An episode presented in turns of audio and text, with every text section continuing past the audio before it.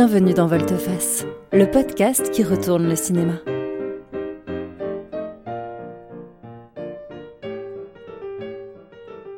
C'est le rendez-vous qui cherche ce que les films révèlent de nous et du monde qui nous entoure.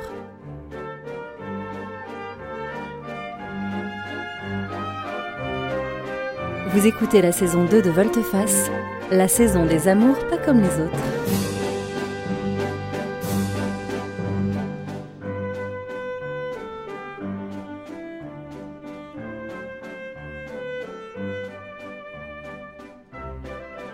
Aujourd'hui dans Volteface, on parle du film Le Boucher, sorti en 1970, réalisé par Claude Chabrol, avec Stéphane Audran et Jean-Yann.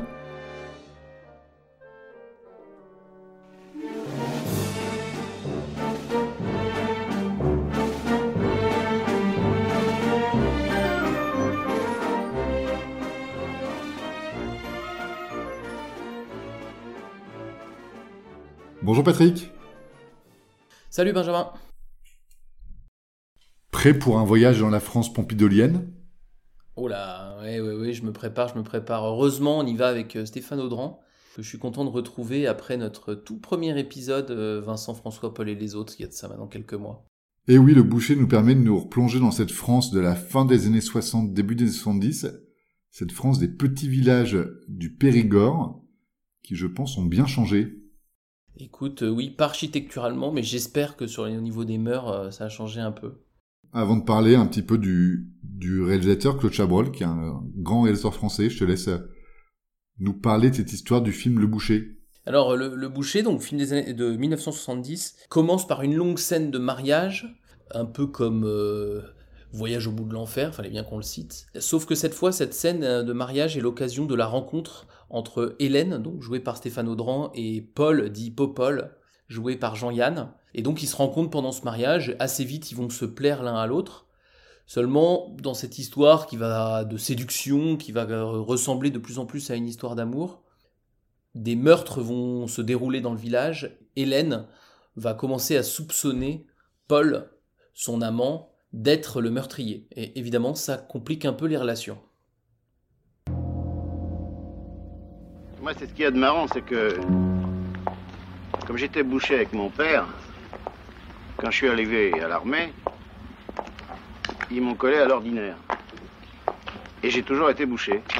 J'ai bouché pour l'armée en Indochine, en Algérie, à Mourmelon. J'étais bouché. Vous êtes jeune pour être directrice? C'est parce que je suis très sage.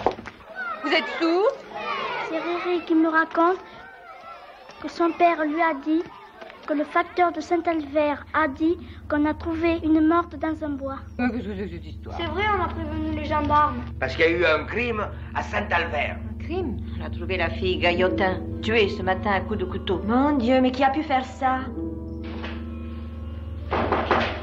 Entrez, entrez vous déranger. Vous ne me dérangez pas. Je sais bien que c'est pas régulier. Ça de la place, mais si ça vous embête, faut venir. Ça m'embête pas du tout, qu'est-ce qui se passe Vous avez amené un petit gigot Oh, c'est gentil Vous avez vu, il y a eu les gendarmes et un policier toute la journée dans le village. Mais Ils cherchent partout, puis ils trouvent rien. combien il pèse votre gigot? 800 grammes, vous laissez une demi-heure au four, ça suffit. Pas d'ail. Oh, jamais l'ail dans l'agneau. Oh là là. Ce film Le Boucher donc euh, l'occasion de parler de ce cinéaste Claude Chabrol, que moi j'aime beaucoup. C'est un, donc un réalisateur français qui est issu de ce mouvement euh, bien connu de la Nouvelle Vague, qui a transformé le cinéma français, le cinéma mondial, à la fin des années 50. Donc c'est toute une bande de réalisateurs qui sont connus d'abord euh, en tant que critiques au cahier du cinéma. On peut nommer Truffaut, Rivette, Godard, etc. Claude Chabrol, il a été très prolixe. Il a fait, euh, je pense, plus d'une cinquantaine de films sur euh, cinq décennies. Et il a quelques passions de mise en scène. Il raconte souvent des histoires qui se passent en province. Et il met en scène où il se moque de cette petite bourgeoisie de province qui dépeint de manière euh, assez acide. Il accorde souvent un rôle assez prépondérant et assez magistral euh, aux femmes. Il a eu deux grandes influences et deux grandes muses. Donc Stéphane Audran, qu'on retrouve dans ce film Le Boucher, qui a également été euh, sa compagne à l'époque. Et sur sa deuxième partie de carrière, il a donné de grands rôles à Isabelle Huppert, notamment dans le film euh, La Cérémonie. la, nouvelle vague, c'est notamment des, cinéastes qui ont appris et qui ont su tourner avec euh, peu de moyens. Et c'est ce qui va permettre à des, cinéastes comme Chabrol d'avoir des filmographies incroyablement longues. Hein, on a fait dans cette saison Kubrick qui mettait 10 ans à faire un film. J'ai pas regardé, mais je suis plus sûr que Chabrol il peut en sortir deux, les deux, deux dans ses bonnes années, quoi. On va, on va retrouver ça. Je crois d'ailleurs, euh, alors moi je suis pas du tout un spécialiste, je crois d'ailleurs que Chabrol il est aussi un peu connu pour avoir euh, un cinéma assez inégal. Des très bons films très respectés, très reconnus, et puis des films beaucoup plus mineurs. Euh, bon là en l'occurrence, le, le, Boucher fait probablement partie de ses films les plus, les plus respectés. Mais on va retrouver quand même cette facture, on sent que le tournage est un... Enfin c'est pas des films à très gros budget et très complexes quoi.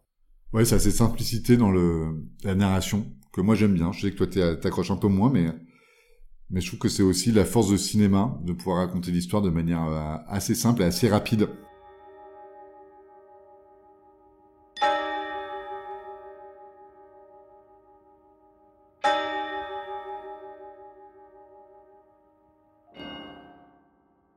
Où voir ce film Le Boucher Nous, on l'a vu en DVD. Je crois que c'est un film qui a été euh, édité, réédité, surédité. Donc, vous devrez le trouver euh, il est également disponible en VOD sur la Cinétech et Canal VOD. Bon, c'est pas toujours des copies extraordinaires. Hein. Nous, c'était une vieille édition. Euh, et je pense que l'image euh, un peu marronasse ne rendait pas totalement hommage au travail de, de Chabrol initial. Je pense que c'était quand même un peu plus joli à l'initial. Mais, mais bon, c'était tout à fait honnête malgré tout.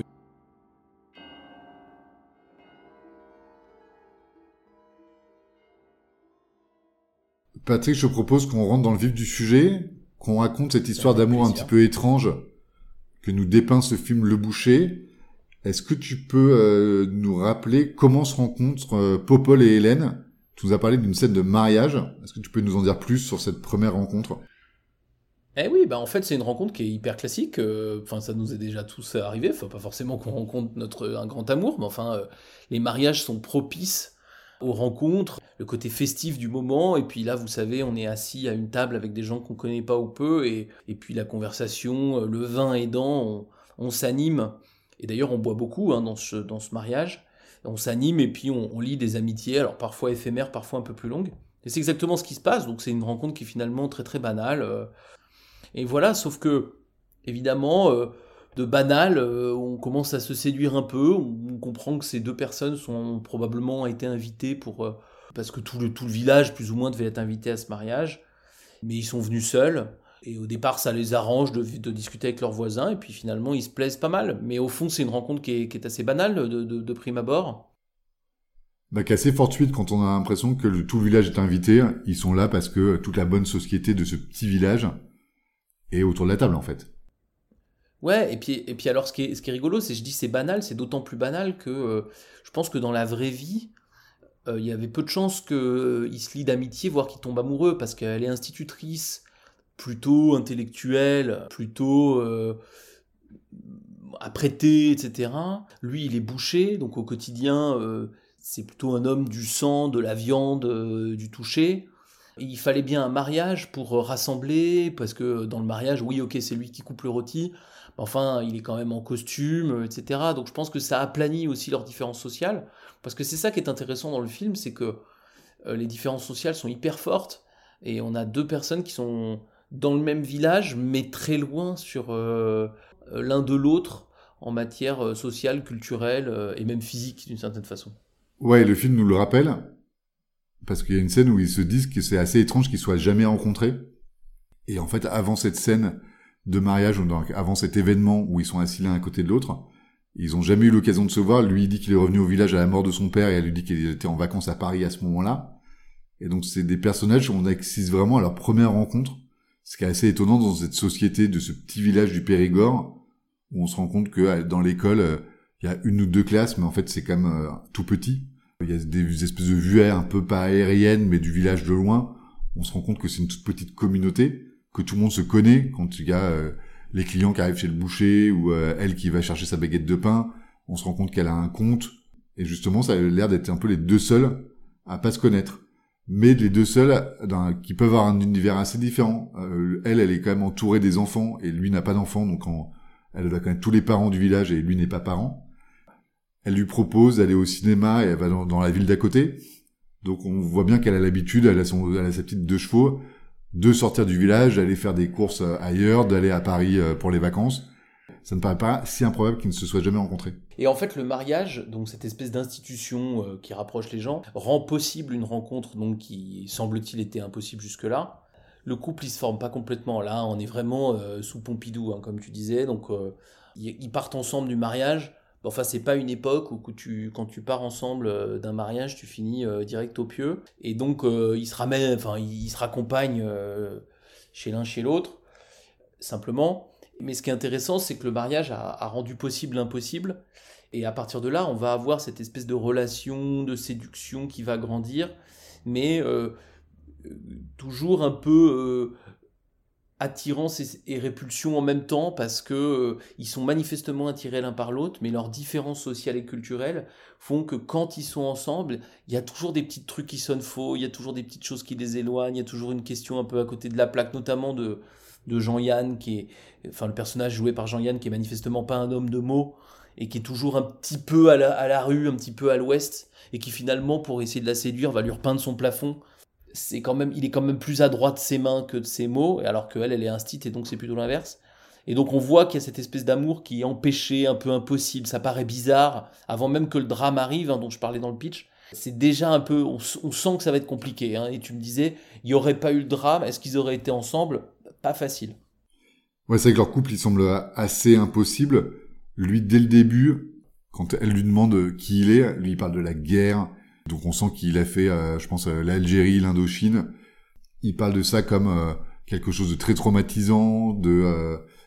il a perdu la foi en l'homme, et il a des, des mots hyper forts, et c'est pas du tout des mots de drague. Il parle de lui, il parle de son trauma. Des cadavres. Il parle des cadavres, il parle de la, du sang, il parle de la boue. Et c'est quand même cette discussion au mariage, et c'est quand même assez surprenant.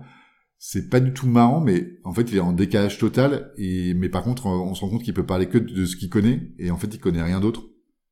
Il connaît euh, l'abattage des bêtes et son histoire personnelle, qui est euh, d'être euh, bouché pour l'armée dans des guerres un peu dégueulasses. Et c'est vrai que ça met quand même un peu une distance. Et lui, il a aucun mot doux, il a aucun mot de séduction. Il est même assez maladroit. Alors moi, ça me fait beaucoup rire parce que je pense qu'en 2020, ça peut que nous faire rire. Mais quand ils rentrent ensemble du mariage, elle, elle commence à s'allumer une clope et elle le fume un peu comme un bonhomme. Alors moi, je trouve ça super. Stéphane Audran qui est euh, très bien habillé, très bien coiffé, qui a la clope au bec et qui la fume sans euh, utiliser ses mains. Donc elle est vraiment coincée entre entre ses lèvres et elle fume comme ça. Et lui la regarde et il lui dit ça vous dérange pas de fumer dans la rue? Comme si c'était une pute en fait, comme s'il avait jamais vu ça. Et elle, elle lui dit, mais attendez, euh, elle le regarde en disant déjà non. Et elle a un peu un regard de type, en fait, à Paris, toutes les femmes font ça. Euh, moi, je suis une femme du, de la ville. Vous êtes un bouseux de la guerre. Moi, j'ai eu le sentiment pendant tout le film, et ce que je disais euh, quand on préparait l'épisode, c'est que c'est un peu comme deux amants qui sont pas aimantés, mais qui sont euh, de la même valeur, et donc en fait, qui dès qu'ils essaient de, de, de dès qu'on essaie de les rapprocher, ils s'écartent d'autant plus.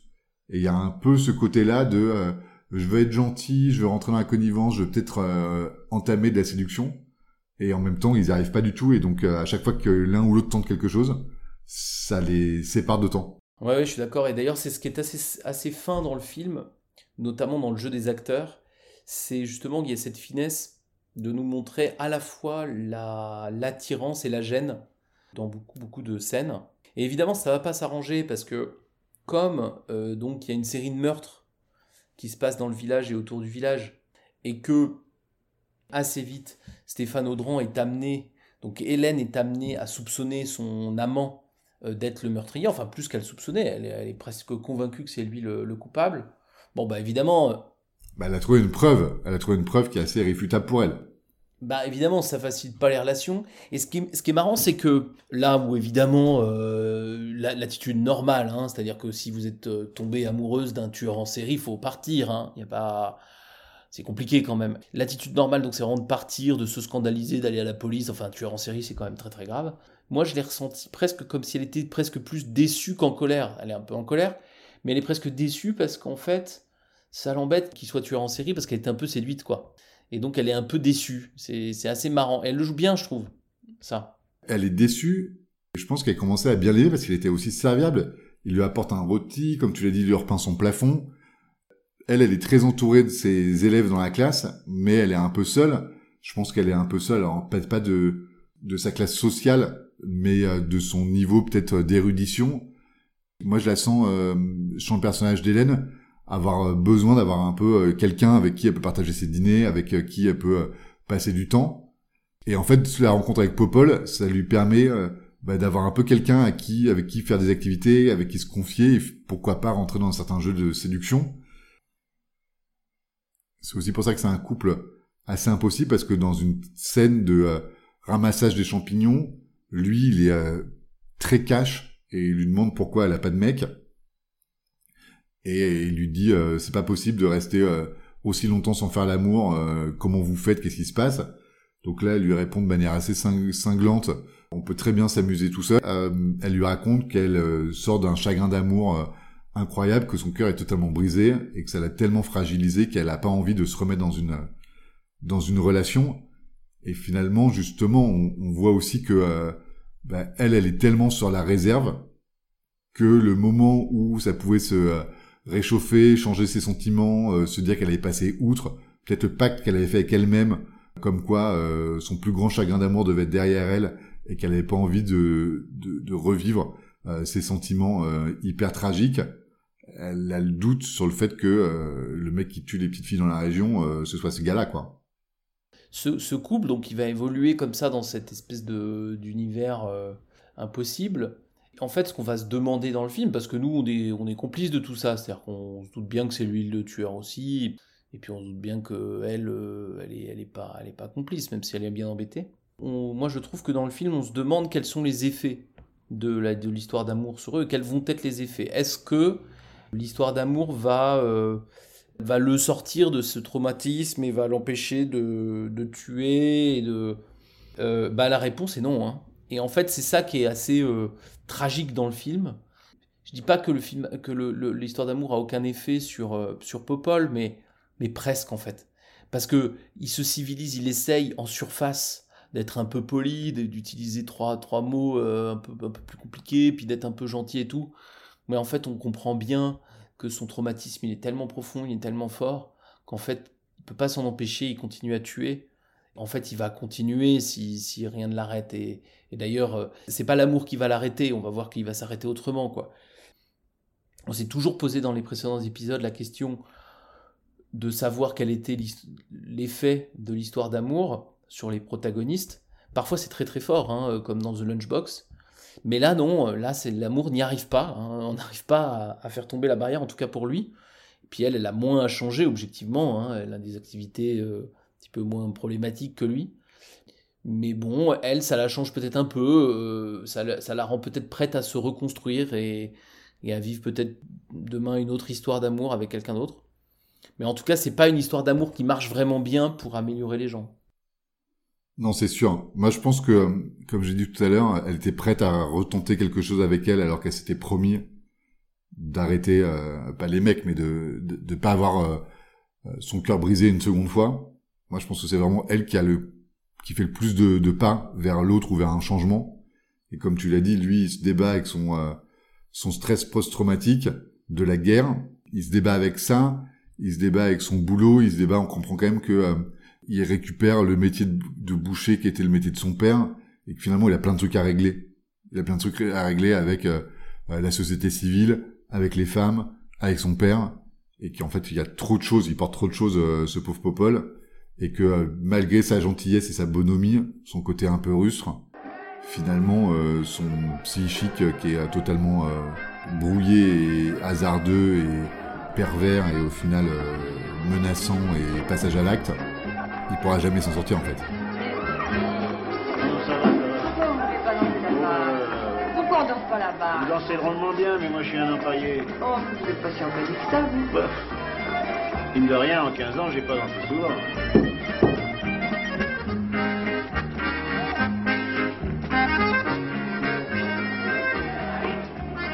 les gens du bois, à côté des ordures font comme partout. pourquoi vous êtes engagé alors? Ça serait bien passé seulement. Les gens du bourg, ils sont braves, sauf un seul qui ne l'était pas, et ça, je peux vous le dire, c'est mon père. Mon père, c'était un beau fumier. Et combien de temps vous êtes dans le pays Dix ans. J'ai bien connu votre père. C'était pas un beau fumier C'était un boucher. C'était même pas un bon boucher. Il coupait la viande n'importe comment et il tuait salement. C'est pour ça, les mariages. Hein. Ma mère, elle a dû être heureuse le jour de son mariage. Seulement après, qu'est-ce qu'elle a subi, la pauvre vieille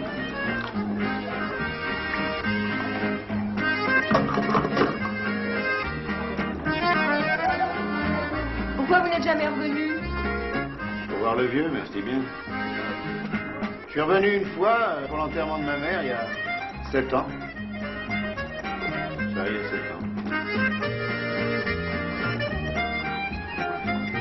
C'était en vacances à Paris à ce moment-là.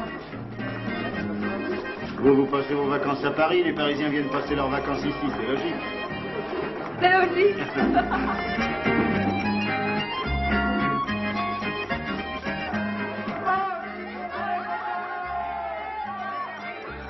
Non, et, et d'ailleurs, je pense qu'il y a un parallèle toujours pareil avec euh, cette critique de la société euh, complètement sclérosée euh, de la fin des années 60 et de, sous, sous, De Gaulle et Pompidou. Et il y a, y a cette critique au, fond d'une société qui, de, qui enferme les gens dans des cases et qui les empêche de bouger, qui les aide pas. J'ai pas lu d'interview et tout, mais ça me paraît assez évident que tout au long du film, en, gros, euh, Chabrol, il nous dit, et d'ailleurs pour tout au long de sa carrière, il nous dit, euh, voilà, la petite bourgeoisie de province, elle sclérose des gens dans leur schéma. Et là, bon, il a vraiment un schéma extrême, lui, mais, euh, mais pareil, en fait, il est sclérosé par, euh, bah voilà, il a été faire la guerre pour cette société, mais qui, qui s'occupe pas vraiment de lui à son retour, et, et donc il fait comme il peut pour s'en sortir, comme tu dis. Et je pense qu'il y a quelque chose de d'un peu critique de ça euh, dans le film de Chabrol. Oui, c'est sûr que ce petit village à côté de Périgueux, c'est pas le quartier latin de mai 68. Non, On sûrement. compte que la vague les a pas encore touchés. Non, non, sûrement pas. On sait que mai 68 a, a changé la, pensée, mais, pas encore tout à fait les mœurs. Il faudra attendre quelques années pour avoir les lois sur l'avortement, euh, la contraception, et puis, euh, puis un certain nombre de choses. Puis l'arrivée de Giscard, qui est un peu le moment où ça va se débloquer. Donc il y a quand même quelques années entre mai 68 et les changements euh, globaux de la société. Alors tu penses effectivement dans le Périgord, c'est pas de là que partait la contestation et la contre-culture? Et c'est vrai que c'est ce qui est marrant, c'est que lui, il pose ses questions euh, assez misogynes et un peu rétrogrades et paternalistes. Et là, elle lui répond, elle lui répond hyper cash. Et moi, je trouve que ça fait partie des scènes assez savoureuses du film. De le voir lui se faire un peu bâcher, en mode, euh, mec, euh, on n'est plus dans les années 50, euh, t'as grandi avec quoi dans la tête? Et justement, elle, elle a peut-être suivi le temps qui passe et euh, les modes et euh, l'évolution des mœurs, alors que lui, il est resté dans euh, la France euh, de, de- de la sortie de la guerre, en fait. Vous fumez dans la rue? Oui, ça vous choque, hein? Non, ça me choque pas. C'est rare les femmes qui fument dans la rue. C'est plus sain de fumer dans la rue que dans une maison. Oui, c'est logique. Vous aimez ça, la logique, vous, hein? Voilà, et donc du coup, on, va arriver à, la fin de cette relation. Ben, arrive ce qui doit arriver, c'est-à-dire que à partir du moment où on a dit que l'amour euh, ne le faisait pas euh, arrêter ses meurtres, ben du coup, euh, il faut que ça s'arrête autrement. Et ça s'arrête autrement par le fait que ben, il va mourir. Il va mourir et on a l'impression qu'il va, qu'il va d'abord vouloir tuer Hélène, enfin moi je le trouve pas tellement menaçant sur cette scène.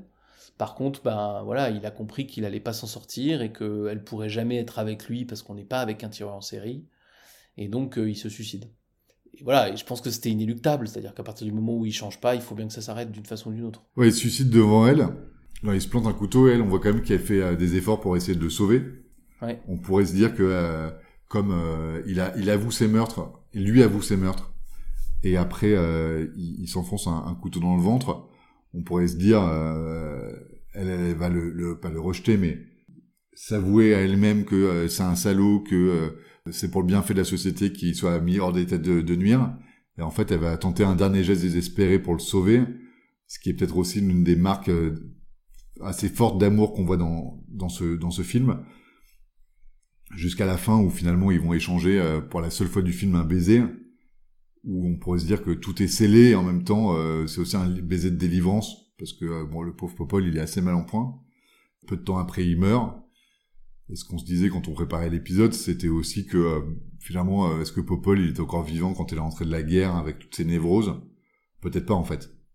Non, non. Puis après, tu dis, euh, c'est une marque d'amour euh, d'avoir essayé de le sauver, puis c'est aussi une marque de la distance qui les sépare, et qu'en fait, elle n'a pas compris qu'il ne peut pas vivre avec ses traumatismes. Lui, il meurt pour protéger aussi ce, couple, en tout cas pour, pas, pour éviter de la tuer ou pour éviter tout ça. Mais il meurt aussi parce que de toute façon, il ne peut pas vivre dans cette, euh, cette société-là. Et elle, elle est loin de le comprendre, en fait. Je crois que ça lui échappe complètement, cette affaire. Je crois que la distance entre ces deux personnages, elle est, elle est à la fois très faible et très forte à ce moment-là. Euh, on comprend qu'ils vivent tellement pas dans le même monde que ça va être compliqué. Ça fait une fin assez tendre, mais pour moi, qui était la seule fin possible, tu vois, c'est inéluctable. Qu'est-ce que ça veut dire? S'il est sauvé, euh, c'est presque pire. Ouais, bien sûr. Moi, je pense qu'il y a une dernière scène où on la voit euh, devant un fleuve dans cette campagne française assez jolie. On a l'impression que c'est le lever du soleil. Et elle regarde l'horizon, on sait pas, elle a un peu les larmes aux yeux on sait pas trop quelle est son intention, mais on sent que bah, elle est de, nouveau toute seule. Moi, je me pose la question de savoir si elle a l'arme du crime avec elle et si elle va la jeter dans la rivière pour euh, justement euh, sauver son honneur et peut-être euh, effacer l'épreuve, ou si finalement elle va pouvoir tout raconter. Moi, je trouve qu'il y a un peu cette dernière ambivalence sur ou ambiguïté sur qu'est-ce qu'elle quelle est son, sa dernière intention et quel est peut-être le dernier souvenir qu'elle veut se donner ou donner de, de Popol c'était un peu euh, inévitable euh, cette fin. Absolument. Bon, et alors on en tire quoi de tout ça? Bah, On en tire que tueur en série, déjà, c'est pas un hobby facile. Hein bah, socialement, c'est un peu dur. Hein. socialement, c'est un peu dur. Non, mais je trouve que c'est intéressant de, se poser la question justement de, ces... la distance qui sépare les gens et qui fait que des amours euh, peuvent ne jamais se, mettre en, en œuvre. Quoi. Ça, montre aussi les, les, couches dans la société, sans parler forcément des classes, tout de suite, on est tout de suite dans la politique, mais des couches, des différences culturelles et tout ça, c'est quand même assez intéressant. Moi j'ai bien aimé en fait le côté, euh, finalement, on en a parlé, mais post-traumatique de ce qui lui arrive. Et est-ce que c'est lui qui est comme ça, ou est-ce que c'est ce qu'il a vécu qui l'a rendu euh, totalement fêlé? Il y a quand même un vrai sujet. Ouais, t'essaies de faire une transition vers Rambo là. Attention. Ah on peut parler de Sylvester Stallone si vous avez envie. Mais bon, Claude Chabrol, c'est quand même aussi l'une de mes euh, cinématographies euh, préférées. Donc euh, non, non, j'ai bien resté un peu chez Claude Chabrol. Et justement, Claude Chabrol, là, dans ce film-là, il ne montre pas ce qui a été montré dans dans Bonnie and Clyde ou dans Tueur Né. Hein. On n'est pas avec Mickey et Mallory en train de partager la même folie. Et il y a justement cette ce décalage entre euh, leurs envies, leur insertion dans la société, leur passé, qui fait qu'en fait, euh, comme tu le disais, euh, se réveiller en se rendant compte qu'on est amoureuse d'un serial killer, c'est peu viable. Peu viable, effectivement. Combien de temps vous êtes directrice Ça fait trois ans. Trois ans. Vous êtes jeune pour être directrice parce que je suis très sage.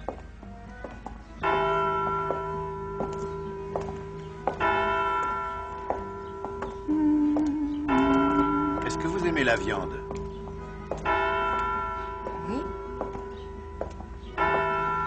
dis ça parce que des fois, si, si je tombe sur une belle bête, je pourrais vous amener des bons morceaux. Alors c'est peut-être le moment de passer à nos, à nos rubriques, à commencer par le, les remakes. Et donc, Benjamin, si tu devais confier le remake du Boucher, à qui le confierais-tu? Et d'ailleurs, par parenthèse, parfois je trouve que les films qu'on chronique sont très très difficiles à remaker. Celui-là, je pense que ça serait pas bête. Parce que la société ayant tellement changé, ce serait intéressant de l'avoir euh, au goût du jour. Écoute, moi je confierais à Lars von Trier, le réalisateur danois, qui à la fois euh, su dépeindre euh, des sociétés des petites sociétés comme dans Breaking the Wave en 96 ou dans Dogville. Dogville, c'est un film que j'avais beaucoup aimé avec Nicole Kidman en 2003. où il raconte un peu la vie euh, d'un village. C'est aussi du théâtre filmé. Alors je dis aussi, c'est une spécificité de, de Dogville. Euh, il y a aussi un côté très simple et très minimaliste dans, dans le boucher qui pourrait euh, faire penser à peut-être un petit peu de, de la simplicité du théâtre. Également, on peut citer euh, chez Lars von Trier, euh, alors il a fait beaucoup de films, hein, mais Mélancolia, où il y a aussi ce côté un peu inéluctable. Donc Mélancolia, c'est une sorte de fin du monde, euh, mais de vue d'un prisme très simple d'une famille euh, qui se retrouve et qui sait que euh, un astéroïde va frapper la Terre et donc euh, quelles influences ça a sur eux, quels espoirs ça crée, etc. Lars von Trier, c'est un peu comme Claude Chabrol, un, réalisateur qui peut être assez moqueur sur euh, ses personnages, qui peut montrer des choses assez violentes, assez acides. Et donc j'aurais bien voulu le voir euh, s'approprier cette histoire d'amour assez impossible entre ce euh, boucher euh, avec des syndromes post-traumatiques et de cette euh, jolie euh, institutrice euh, qui se rend compte que c'est difficile d'être amoureuse d'un serial killer. Et toi, tu confierais le remake à qui? Bah moi, tu, mentionnais au début du, podcast que euh, c'était c'était pas tout à fait mon genre de film. Effectivement, euh, je reconnais tout à fait que Le Boucher est un bon film, mais en fait, moi, j'ai un peu de mal avec euh, le peu d'action en fait qui se passe dans, un film comme ça. On, y parle beaucoup de ce qui se passe et on, on le vit pas beaucoup. Je trouve que ça manque un peu de, de vitalité, euh, d'action, de, de tout ça. Et ça m'a fait penser à un film de la même période et donc un réalisateur qui va au réalisateur qui va avec. C'est un réalisateur anglais qui s'appelle Mike Hodges et qui a fait un film qui s'appelle Get Carter. Alors Get Carter, vous l'avez peut-être vu, il a été remaké euh, Avec Stallone avec Stallone justement. Mais là, je vous parle de Get Carter, donc euh, de 72, et où le rôle titre est, de- est tenu par Michael Caine. Michael Caine est un tueur. Alors là, c'est pas un tueur en série, c'est un, c'est un tueur à gages. Mais euh, ce que j'ai aimé dans, dans Get Carter, c'est extrêmement noir, extrêmement dur, extrêmement sec aussi. Mais en fait, il y a beaucoup plus d'action. Mais pas au sens euh, de l'action boum boum machin, c'est juste qu'on parle peu et on agit beaucoup. Et c'est vrai que le contraste est assez fort. Et je pense qu'on aurait pu, ou qu'on aurait pu faire un, remake de ce film avec exactement les mêmes ingrédients, mais en jouant beaucoup plus sur l'action et sur ce qui se passe, et un petit peu moins sur euh, les dialogues entre les personnages. Donc attesté par Mike Hodges, réalisateur anglais. Il y a des bêtes qui sont meilleures que d'autres, nous. On le sait. Oh là là, vous pensez c'est un rêve. C'est un rêve d'avoir un boucher qui vous choisisse la viande. Je suis très contente.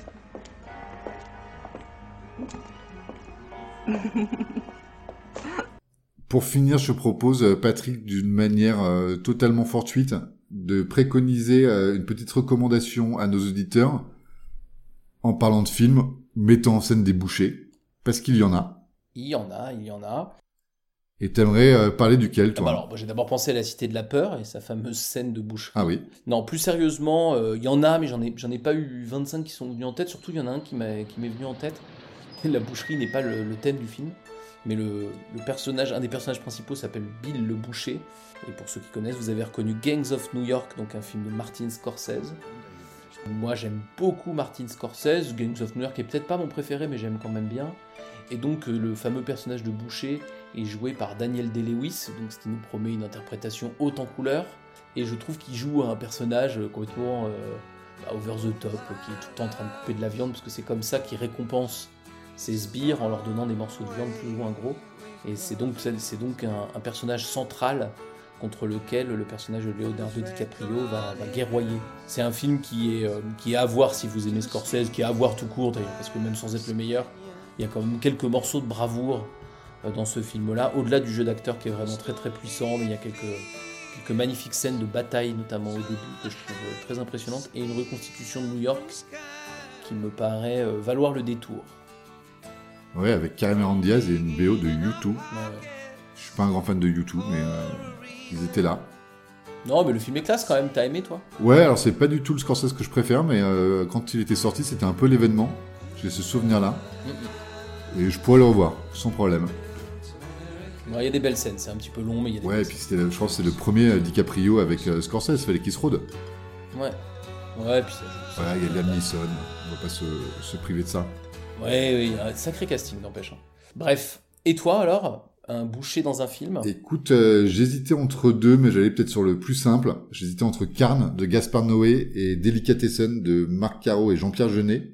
Les deux sont sortis en 91, comme quoi c'était une euh, belle année pour les films de boucher en France. Mais j'ai assez sur Delicatessen, qui était la première réalisation donc de euh, Caro et Jeunet, qui met en scène dans un futur assez proche un immeuble d'habitation où le rez-de-chaussée est, est occupé par un boucher et où il y a des disparitions étranges parmi euh, les habitants de l'immeuble, en sachant qu'on est en pleine pénurie de nourriture et de viande principalement. Je vous laisse faire le lien. Et c'est un film qui est euh, vraiment très drôle, qui est assez novateur. euh, je pense à l'époque, c'est très visuel, c'est très rigolo, c'est vraiment l'univers. donc Caro et Jeunet et après Jean-Pierre Jeunet a, a continué, hein, à réaliser des films tout seul, hein, Amélie Poulain, etc. Et moi, c'est un film qui m'avait marqué à l'époque, que j'ai revu récemment et que j'ai trouvé très bon. Je pense qu'il est sur Netflix, donc euh, ne vous privez pas de regarder ce, ce film euh, Delicatessen qui est vraiment très chouette. Ouais, et si vous n'êtes pas trop fan d'Amélie Poulain, vous pouvez y aller quand même. Parce que je trouve que justement, il n'y a pas le côté un peu euh, Paris, euh, Sucré. Ouais, Paris sucré et un peu étrange et que, qui, peut, qui peut rebuter dans Amélie Poulain. C'est quelque chose d'un peu plus dur, un peu plus. Moi j'aime bien, je trouve ça assez chouette. Ouais, il y a un côté un peu science-fiction poisseux, Ouais. Un peu humide, il y a des histoires de- d'hommes grenouilles. C'est assez barré. Un peu Brésil, tu vois, il y a un petit côté Brésil. Ouais. Il y a quand même un petit côté Terry Gilliam Mm, mm. dans ce euh, Delicatessen. Ce qui est quand même un compliment. C'est totalement un compliment. Et Il y a beaucoup de trouvailles, voilà, c'est très rigolo. euh, je trouve qu'on s'amuse beaucoup dans ce film. Ouais, ouais, à, à redécouvrir, ouais. À redécouvrir, ouais, en effet, ouais. Et le personnage du boucher est très drôle. Ça fait le lien d'ailleurs avec euh, l'auberge du dragon d'ailleurs, dont on a parlé il y a quelques, quelques épisodes où, où il y avait aussi un boucher qui avait le même genre d'activité que, que dans Delicatessen. Enfin, le même genre de... qui travaillait la même viande. Tout à fait. Ouais. Exactement. N'hésitez pas à écouter ce podcast sur l'Auberge Dragon et surtout à aller voir le film de Tuart, Ouais, qui est mortel. Qui est qui mortel. est excellent. Bon bah voilà, écoute, euh, un, un épisode sur, euh, sur un film français, ça faisait un petit moment qu'on l'avait pas fait. Merci Benjamin pour cette euh, proposition. Merci à toi et bonne journée à tout le monde. À bientôt. Oui, bonne journée à tout le monde et à très bientôt pour un prochain épisode. Salut. Salut Vous venez d'écouter un épisode de Volteface, le podcast qui retourne le cinéma. Capri le tout reste dans mon cœur. N'hésitez pas à partager, liker et commenter cet épisode s'il vous a plu. Capri le tout reste dans mon cœur. Vous pouvez nous suivre sur Twitter et Instagram. Et nous dire en commentaire les films que vous aimeriez voir dans Volteface. À bientôt Les clochettes des mon île battent comme un cœur. Les oiseaux de l'île forment un cœur dans le ciel. Allez toujours fouiller la lune, chercher les astres miroitants. La tête dans la boule, vivez avec votre temps. Je connais son île sage, auprès des chèvres, je grandis. Parfumé par les bandoulages, loin des faux paradis. Allez, avec moi!